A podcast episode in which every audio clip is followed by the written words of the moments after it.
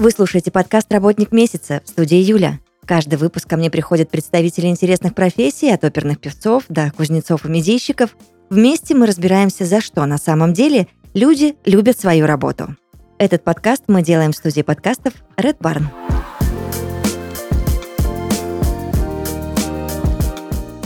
В подкасте «Работник месяца» Антон Полднев, заместитель руководителя управления по стратегическим проектам в разработке рекламных технологий Яндекс Реклама. Антон, здравствуйте. Добрый день. Вопросов много, времени у нас не столь много с вами, но давайте начнем разбираться во всем по порядку. Как вы пришли в IT? Довольно заурядная история, на самом деле. Учился в школе, в школе любил математику, потом в школе появилось программирование, в школе программировал. Тогда еще это был Паскаль, потом пошел в университет, там уже были C, C++, Python, и потом пошел на стажировку в Яндекс. Тут довольно все скучно, мне кажется. И решил остаться. Да, да, в Яндексе довольно интересно. Что нужно сделать, чтобы а, работать разработчиком? Во-первых, надо иметь какую-то базу. Ну, то есть, с одной стороны, нужна математическая база, чтобы уметь как-то все структурировать в своей голове и в программном коде. С другой стороны, нужно знать те инструменты, с которыми работают конкретные разработчики в конкретном сервисе. Языки программирования, э, системы контроля версий, системы управления кодом, среды разработки, вот это вот все. Антон, нужно, чтобы вы и мне, и нашим слушателям разъяснили вообще, что делает, чем занимается разработчик рекламных технологий. Это очень масштабный вопрос, потому что в рекламных технологиях очень-очень много разработчиков. Можно на примере какого-нибудь конкретного проекта, на самом деле, обсудить. Так, наверное, будет Давайте. понятнее. Угу. Вот мы, к примеру, в прошлом году запустили такую фичу, вот сразу сленг появляется разработческий, А, запустили так называемые смарт-дизайны. Это технология, которая позволяет а, подобрать способ отображения рекламы под конкретного пользователя. То есть не то, что у всех э, синяя кнопка, а над ней какая-то картинка, а оно бывает по-разному в зависимости от того, что этому человеку сейчас больше зайдет и что подойдет больше под контент страницы. И очень много разработчиков было задействовано, ну, не то чтобы очень много, но много разных сервисов нужно было как-то улучшить, чтобы эта технология работала. С одной стороны, если мы говорим про способ отображения рекламы, надо, чтобы рекламодатели, то есть те люди, которые рекламу размещают, добавили, обогатили свои рекламные объявления какими-то дополнительными элементами которые можно как-то здорово рисовать, и это бы красиво смотрелось. Для этого нужен фронтенд разработчик, который сделает место в интерфейсе, куда можно эти данные вводить. Нужен бэкенд разработчик, который эти данные примет, как-то обработает, скажет, что такие данные не подходят, вот здесь ошибка, пожалуйста, поправь. Эти данные сохранит в базу. Дальше надо, чтобы рекламный движок, это такой большой сложный сервис, который обрабатывает запросы. Подбери мне вот этому пользователю классную рекламу. Там нужно эти данные из базы прочитать и реализовать тот самый алгоритм подбора э, классного дизайна с классной рекламой внутри.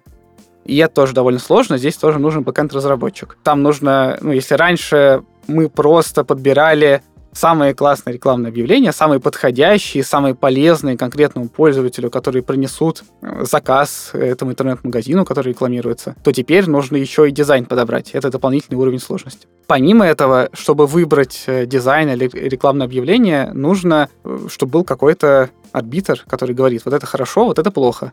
И здесь э, лучше всего подходит машинное обучение. А когда мы говорим о машинном обучении, нужны специальные разработчики машинного обучения, которые обучают модели, которые это решение могут принимать. И это отдельная большая команда со своими технологиями. И, наконец, это все еще надо нарисовать красиво. Здесь нужен еще один фронтенд-разработчик, который это объявление здорово нарисует. Ну, то есть довольно много команд взаимодействует в разработке любой задачи, и поэтому это надо про каждого отдельного разработчика отвечать, а что же он делает. Вы мне сейчас своим ответом знаете, что напомнили? Детское стихотворение «Вот дом, который построил Джек». Помните? И Да, там и у пошла нас эта местами- раскладка многоуровневая, да. Мы иногда вспоминаем что-то похожее, потому что система вложена одна в другую, одна делает запрос во вторую, потом вторая снова в первую, и в этом довольно тяжело не запутаться. Это точно. А насколько после вот всего того, что вы рассказали выше, насколько можно себе представить, что у вас творческая работа? Ну, творческость работы зависит э, не от количества людей, наверное, даже, а от удельного количества задач на человека. Ну, то есть, если у нас есть 10 задач и 9 человек, то у человека уже появляется некоторая степень свободы, а у нас все еще гораздо интереснее. Ну, есть примеры из опыта, опять же. Э, Даже буквально, когда я только пришел в Яндекс, был стажером, младшим разработчиком, мне нравились задачи, которые сильно связаны с реальным миром. К примеру, э, были задачи про часовые пояса. Вот там где-то в 14-15 годах, как раз когда я был младшим разработчиком, регионы России переходили с одного часового пояса на другой. И нам нужно было придумать, как нам при этом не запутаться в наших данных. Просто данные часто снабжены временными метками, когда случилось какое-то событие. Если часы переводятся, то есть опасность, что данные задублируются или будет какая-то странная дыра в этих данных. И Логично. Мгм. пришлось погрузиться в то, как вообще устроены часовые пояса, как устроена база данных часовыми поясами по всему миру. Я даже потом школьникам лекцию на час рассказывал про то, как это все устроено. Ну, это вообще довольно интересно. Бывают просто большие задачи, в которых ты должен делать э, много всего, и модель обучить машинного обучения, и какой-то код на бэкэнде написать, и какие-то эксперименты провести. Ну, естественно, когда у тебя много разных фокусов в рамках одной задачи, и разные системы ты делаешь за один присест, и как бы решаешь не конкретную задачу, напиши вот такую-то функцию в коде, вот такой-то участок кода, а буквально сделай пользователю или системе хорошо, вот это, конечно, довольно творческая работа. Как вы думаете, можно ли реализовать себя, работая прям в большой компании? Ну, судя по вашему опыту, и то, что в 2015 году происходило с вами, и за кратчайший, на мой взгляд, срок вы стали заместителем руководителя управления по стратегическим проектам, очень даже реально реализовать себя в огромной компании. Ну, это еще зависит же от проекта. Если мы говорим про рекламу, то реклама это не какой-то стартап в Яндексе, который могут вот-вот закрыть, потому что не полетел. Реклама приносит Яндексу очень много денег. Плюс-минус половина выручки. Это реклама. И за последние годы команда рекламы очень сильно выросла. Когда команда растет, ну, количество задач тоже растет, это все вместе параллельно происходит. Естественно, всегда есть какие-то новые интересные вызовы, какие-то огромные новые стройки, в которых э, ты и твой опыт очень нужны. Я довольно долго работал разработчиком, действительно. В какой-то момент понял, что мне интересно решать задачи не в смысле код написать, а в смысле вот именно решить пользовательскую задачу или систему сделать лучше. И здесь и руководители тоже очень полезны, потому что руководители могут решить задачу не написанием кода, не тыканием в клавиатуру, а перетасовыванием задач между разработчиками, к примеру. Или наймом новых разработчиков, или наймом стажеров. И обучением этих стажеров. И эти задачи мне тоже давались хорошо, и поэтому, да, я руководил группой, службой, отделом. Сейчас у меня, да, довольно сложно составная должность. Но по факту я руковожу большими сложными инфраструктурными проектами, которые через всю рекламу провязаны, и поэтому нужна вот довольно большая экспертиза. Рекламу ежедневно, Антон, для вас это не секрет, видят десятки миллионов человек, и от нее зависит работа тысяч компаний по всему миру. Как вообще справиться с ответственностью, когда ты понимаешь э, масштаб происходящего? Реклама — это система с очень большой нагрузкой, и в сочетании с тем количеством денег, которое она приносит, правда, иногда страшно. Страшно ошибиться, страшно, ну, как мы говорим, сломать систему, страшно, что что-то пойдет не так, э, это может быть что-то массовое, может быть какая-то проблема у отдельных пользователей. И, ну, если у пользовательских сервисов обычно они жертвуют репутацией или оттоком пользователей, то в наших случаях это буквально деньги, которые можно пощупать. Это дополнительный груз ответственности. Но на самом деле реклама, даже когда она была не такой быстрой, не такой умной, как сейчас, всегда были тесты и эксперименты. Тесты, они про то, чтобы можно было уверенно дописывать новую логику в существующий сервис. И когда система высоко нагруженная, нужны довольно разные тесты, которых у нас э, достаточно, и которые Мгм. постепенно развиваются, тоже становятся лучше и быстрее. С другой стороны, когда ты улучшаешь алгоритмы подбора рекламы и используешь машинное обучение, которое принимает какие-то сложные решения, нужно экспериментировать. Много экспериментировать. У нас есть целая система экспериментов, мы ее тоже постоянно улучшаем, потому что очень много экспериментов одновременно проводится. Эксперимент — это когда к тебе приходит пользователь, он готов посмотреть рекламу, и ты не идешь по какому-то стандартному алгоритму подбора рекламы. Вот тебе раз, два, три и готово. А в процессе ты видишь, что, ага, вот этот человек вошел вот в эти, в эти вот заветные 5%, на которых мы проверяем какую-то новую логику подбора. А вот здесь вот дальше он попал в другой 1%. где значение вот этого параметра равно 89, и, может быть, он от этого будет гораздо более счастлив. И вот мы так э, много-много раз разбиваем пользователей на разные части, и на них включаем разную логику. И в итоге смотрим, как разные, ну, грубо говоря, вот эти вот тумблеры в системе влияют на полезность рекламы. Грубо говоря, запускаем эксперимент, задаем набор параметров, и дальше у нас табличка, где буквально тысяча разных строчек, что вот это вот число стало лучше, это хуже. И мы на это все внимательно смотрим и думаем, ну, наверное, это хорошо. И запускаем. Помимо тестов и экспериментов, а какие еще вы применяете методы решения разных задач? Подумать внимательно. Изучить, что вообще было сделано похожего на эту тему. Вообще разработчики, они же не только пишут код, они очень много mm-hmm. читают код. Прежде чем написать, надо почитать, что уже сделано до тебя, и понять, где вообще тебе написать свой код. Ну, и так и с продуктами, на самом деле. Прежде чем предложить какую-то новую возможность в сервисе, нужно изучить, насколько людям это вообще нужно, что есть у конкурентов. Поэтому думать и изучать нужно довольно много. Антон, вы уже сказали, что реклама стала умнее.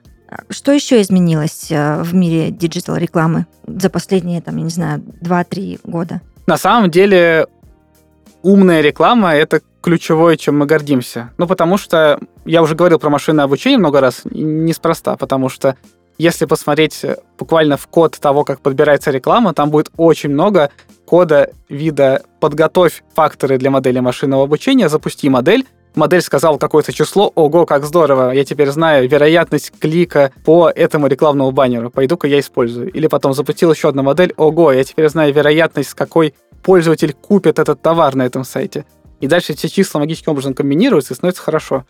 И вот эти вот модели, они прорастают в самые-самые разные части рекламной системы и тем самым помогают избавить, ну и хотя бы минимизировать количество ручного труда при создании рекламы. Чем больше мы автоматизации добавляем, тем больше возможностей у того, кто эту рекламу создает, сэкономить свое драгоценное время. Это одна часть. Это то, над чем работают наши лучшие инженеры машинного обучения, ну и менеджеры, которые придумывают, э, какой автоматизации еще не хватает. И, конечно, реклама стала быстрее. Быстрее буквально с точки зрения того, как быстро изменения, сделанные рекламодателем, владельцем бизнеса, ну, тем, кто управляет рекламой в интерфейсе Яндекс Директа, как быстро эти изменения оказываются, ну, как мы говорим, в продакшене. То есть как быстро буквально пользователь видит эти изменения в рекламных объявлениях. Потому что раньше э, доставка этих изменений могла занимать часы. А теперь у нас это уже десятки минут, и пытаемся и минуты сделать. Это довольно важно, когда ты можешь быстро видеть результат своей работы. Конечно, очень важно, я с вами соглашусь. А чувствуете ли вы, что улучшаете вот эту вот вселенную рекламы, маркетинга и индустрию в целом? Да, конечно. На самом деле, вот если причастны? послушать, более чем. Ну, конкретно я сейчас э, не занимаюсь никаким машинным обучением, честно скажу. Я как раз ускоряю доставку рекламных данных до вот э, того самого нагруженного рекламного движка. И это тоже важно. То есть я буквально вижу, что какое-то изменение, не знаю, заголовка рекламного объявления стало доезжать в два раза быстрее. То есть в два раза быстрее оно действительно применяется. И это, это здорово. То есть человек э, что-то поменял, и вуаля, все, уже готово, он моргнуть не успел. Антон, объясните мне, пожалуйста, что такое стек, как его использовать и как э, им пользуетесь именно вы? Если бы вы проводили у меня сейчас собеседование разработчика, я бы стал рассказывать, что стек — это такая структура данных, которая умеет один, два, три. Но вы, наверное, про другое. Вы, наверное, про набор инструментов, которые да. разработчик применяет э, в своей работе. Ну, собственно, стек — это вот это и есть. Грубо говоря, не знаю, представим себе каменщика. Вот у каменщика есть Э, не знаю, машина для резки камня, какая-нибудь бетономешалка. Это его набор инструментов. У плотника есть молоток, гвозди, какая-нибудь бензопила. Это его стек, грубо говоря. А у разработчиков тоже, в зависимости от специализации, в зависимости от конкретной задачи, которую они решают, свой набор инструментов. Ну, то есть, э, вот я говорил про разработчиков машинного обучения. Угу. Им важно обрабатывать большие объемы данных э, и обучать на них модель. И это зависит от объема данных, могут быть разные языки программирования, ну, скажем, Python или C++. Ну, или вот рекламный движок. Тот самый сервис, который обрабатывает сотни тысяч запросов в секунду. Это очень много. Такой сервис построить очень сложно, и мы считаем, что кроме C++ э, ни один язык программирования с этим нормально не справится. Изначально это вообще было написано на C, а потом вот решили переписать на C++, стало проще и понятнее. Но при этом тесты к этому сервису, а это тоже код, который пишут разработчики, написано уже на более компактном языке программирования, который уже не такой быстрый, ну и не в этом его сильная сторона, это Python.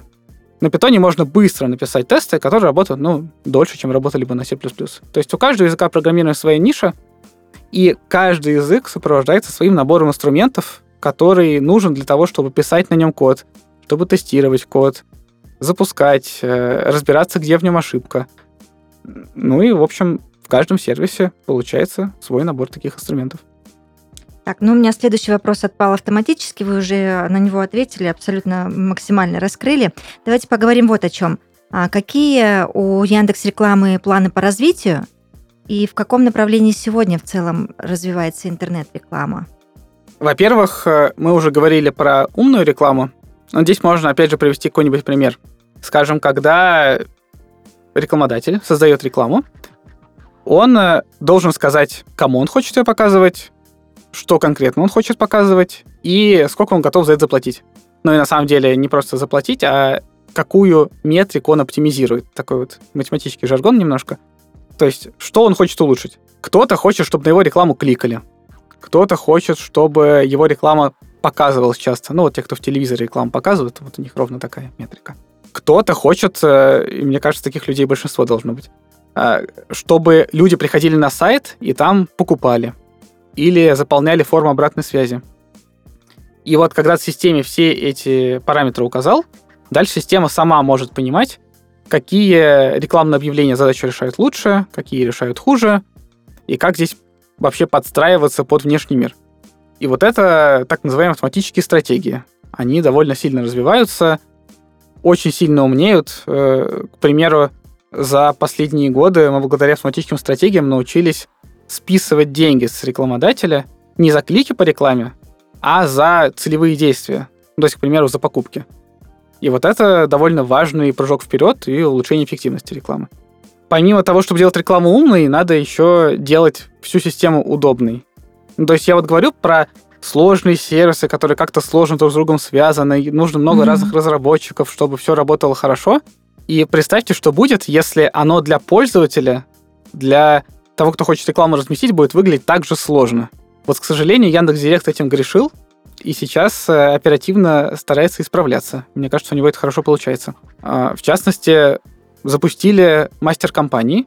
Это упрощенный интерфейс создания рекламы, где, как нам кажется, мы убрали все лишнее, где как раз э, человек, который хочет завести рекламу, может положиться на наши алгоритмы и не принимать миллион решений на разных страницах, э, как лучше.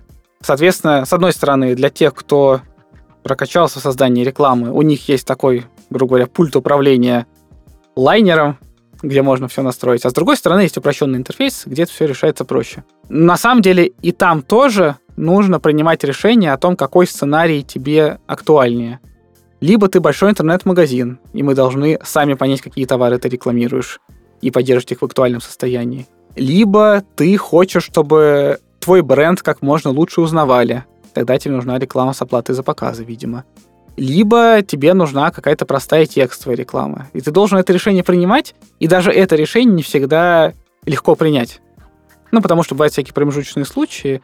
И, опять же, здесь хочется положиться на систему, и мы на самом деле хотим упростить и интерфейс заведения рекламной кампании, ну, то есть буквально, что я рекламирую, кому я рекламирую, сколько готов на это потратить. И при этом сам код внутри тоже нуждается в упрощении, чтобы все новые функции поддерживались в разных сценариях создания компании. Вот мы над этим прямо сейчас активно работаем.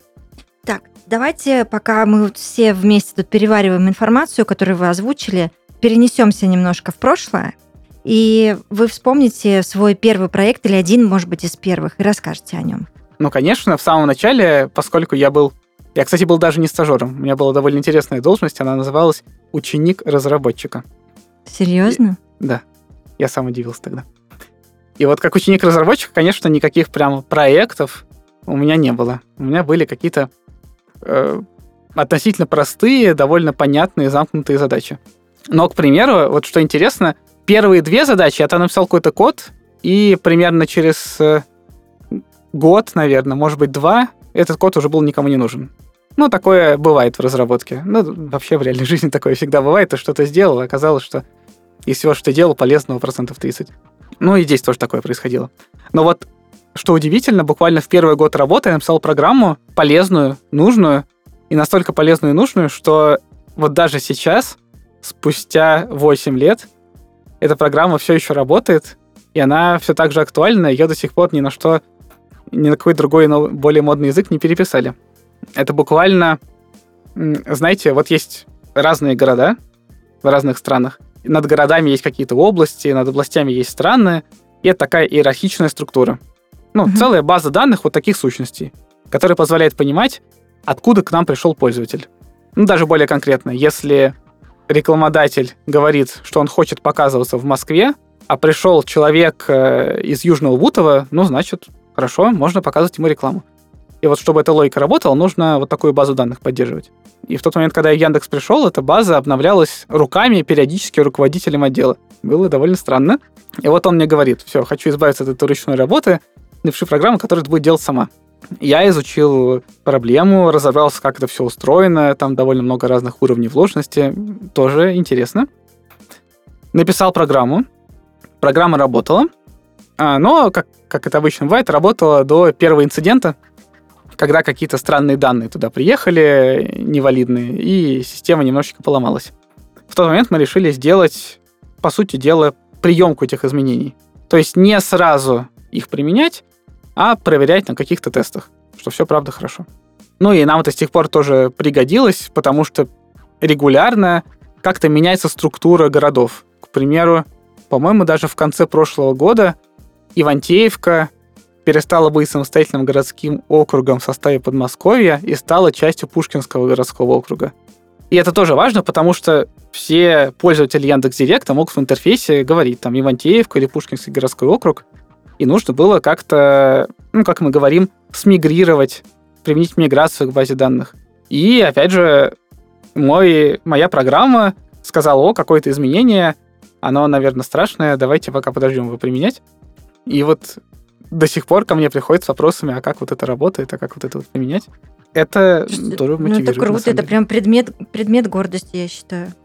Да, но это довольно простая программа. А вот э, большой проект, прям большой, это тот проект, в котором нужно было и код написать, и модель машинного обучения первый и последний раз в жизни, наверное, обучил и внедрил, и получил буквально... Увидел, что программа, ключевая программа подбора рекламных объявлений стала работать быстрее, лучше, меньше терять разные рекламы.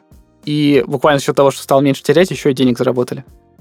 Вот это я тоже очень хорошо помню. Так, хорошо.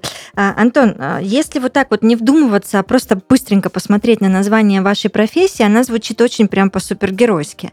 А, и вот здесь уже хочется внести э, нотку реальности какой-то и послушать о факапах, если они случались, а, то какие и какой вам больше всего запомнился и чем?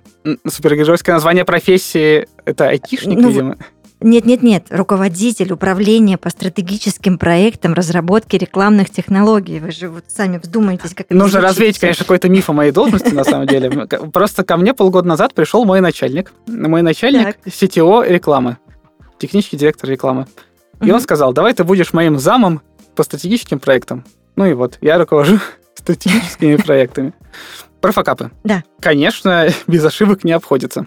Мне кажется, буквально сейчас я прогуливаю очередную встречу по разбору таких факапов свежих. Регулярно собираемся, обсуждаем. У меня есть несколько историй, причем от них разные эмоции совершенно возникают. Есть история, за которую немножко стыдно. Могу с нее начать, наверное. Чтобы все было понятно, нужно немножко рассказать про то, как работает вообще рекламный движок. Вот тот самый сложный высоконагруженный код, который подбирает рекламу. Дело в том, что для подбора рекламы нужны данные. Буквально рекламные объявления, которые мы хотим показать. Какая-то статистика по ним. Какие-то данные от машинного обучения, которые понимают, насколько эти объявления хороши, насколько они близки друг к другу. Это очень много разных данных, и в условиях такой нагрузки, сотни тысяч запросов в секунду, и такого количества данных, это десятки терабайт, нужно довольно сложно организовывать систему доставки данных до рекламного движка. А именно нужно сначала эти данные как-то специальным образом обработать, сжать, подготовить для использования под высокими нагрузками, и дальше, ну, просто в виде файлов доставить под рекламный движок, который на отдельных серверах работает. И вот, мне нужно было сделать какое-то незначительное изменение. Буквально какой-то сервис Яндекса попросил какую-то кнопочку нарисовать. Я думаю, вот сейчас я быстро сделаю, все хорошо. Я там в каком-то месте немножко сэкономил и переиспользовал старый конфигурационный параметр и сделал запрос в базу, который, ну, любой знаток базы данных скажет, что так делать не стоило. Что, наверное, бы все было хорошо, но есть небольшой шанс, что что-то бы пошло не так. И вот оно пошло не так. Но вообще говоря, если ты поменял что-то в базе данных, и оно как-то сломало систему, любой дежурный, опытный дежурный разработчик скажет, ну ты откати, и все будет нормально. Ну то есть верни предыдущую версию, в которой еще все было хорошо. И это вообще первое действие, которому обучены все дежурные. И даже тогда, лет 6-7 назад, наверное, 6, все уже знали эту мантру. Откати, и потом разбирайся. И вот конкретно в этом случае это не помогло.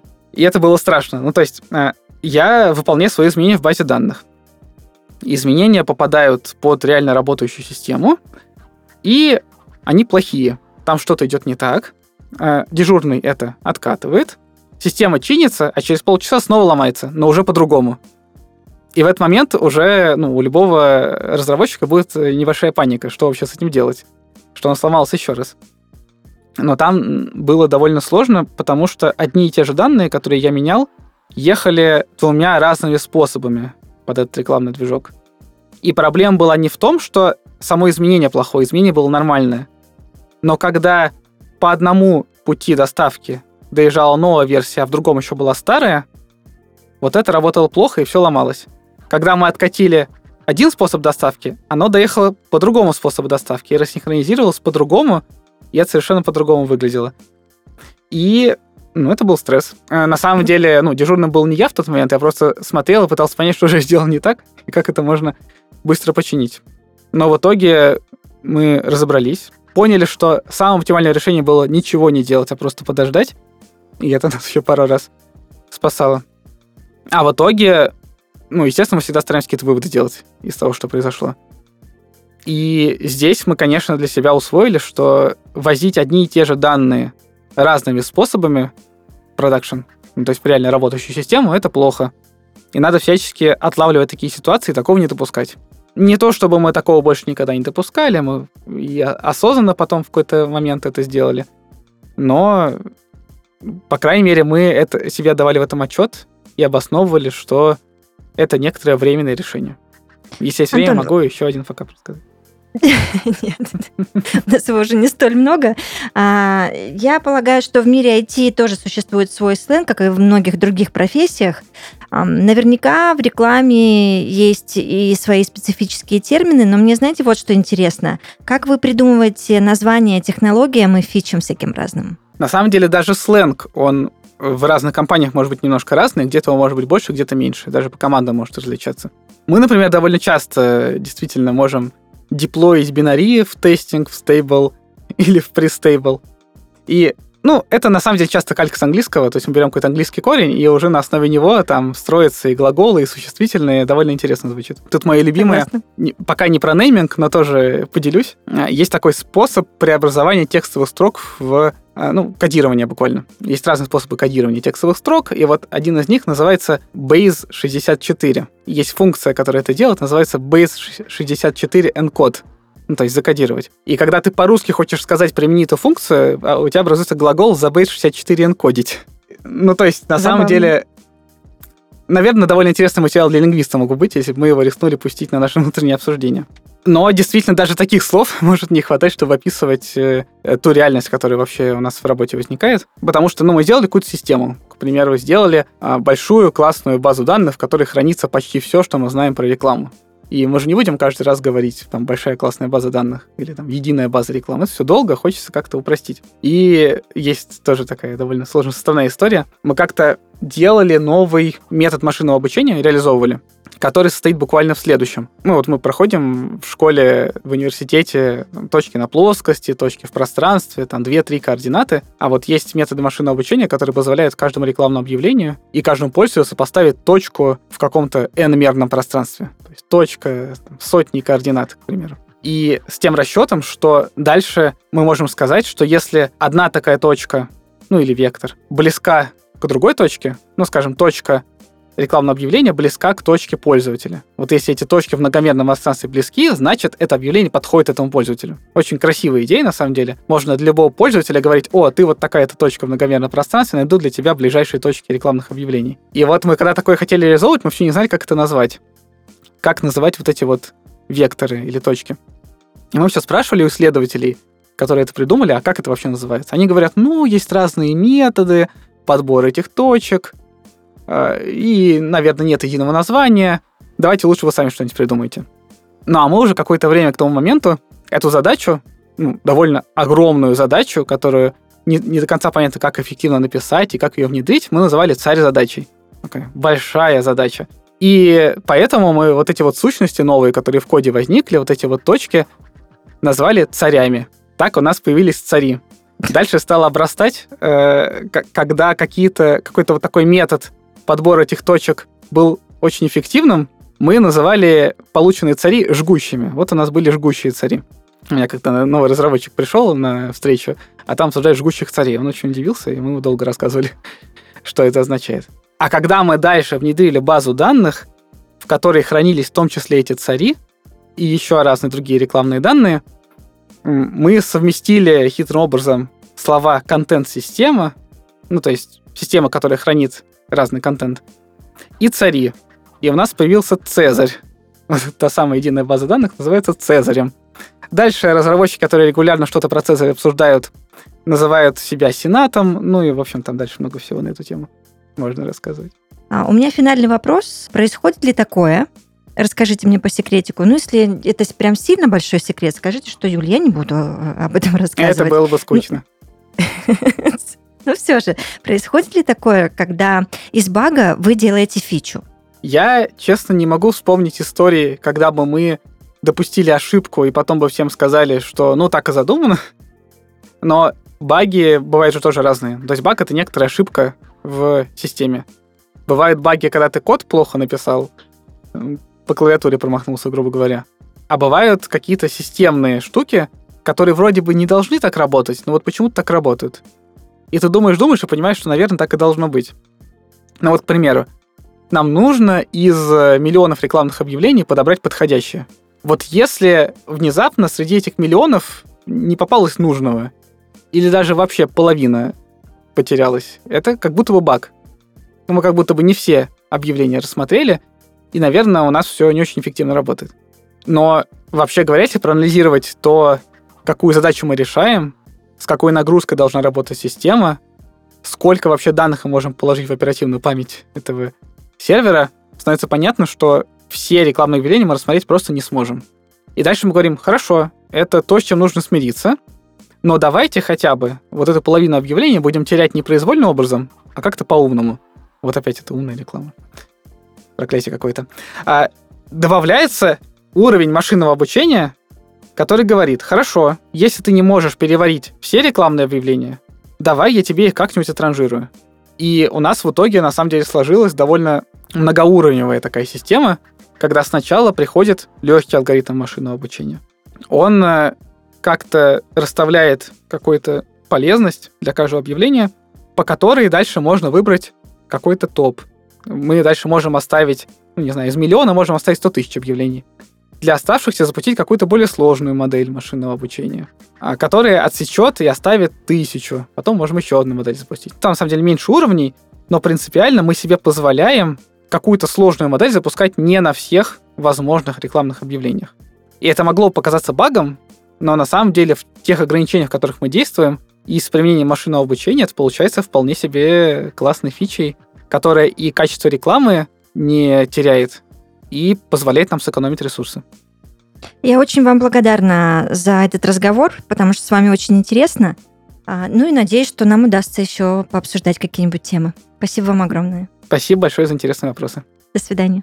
До свидания. В подкасте «Работник месяца» Антон Полднев, заместитель руководителя управления по стратегическим проектам разработки рекламных технологий Яндекс Реклама. Мы обязательно услышимся. Пока.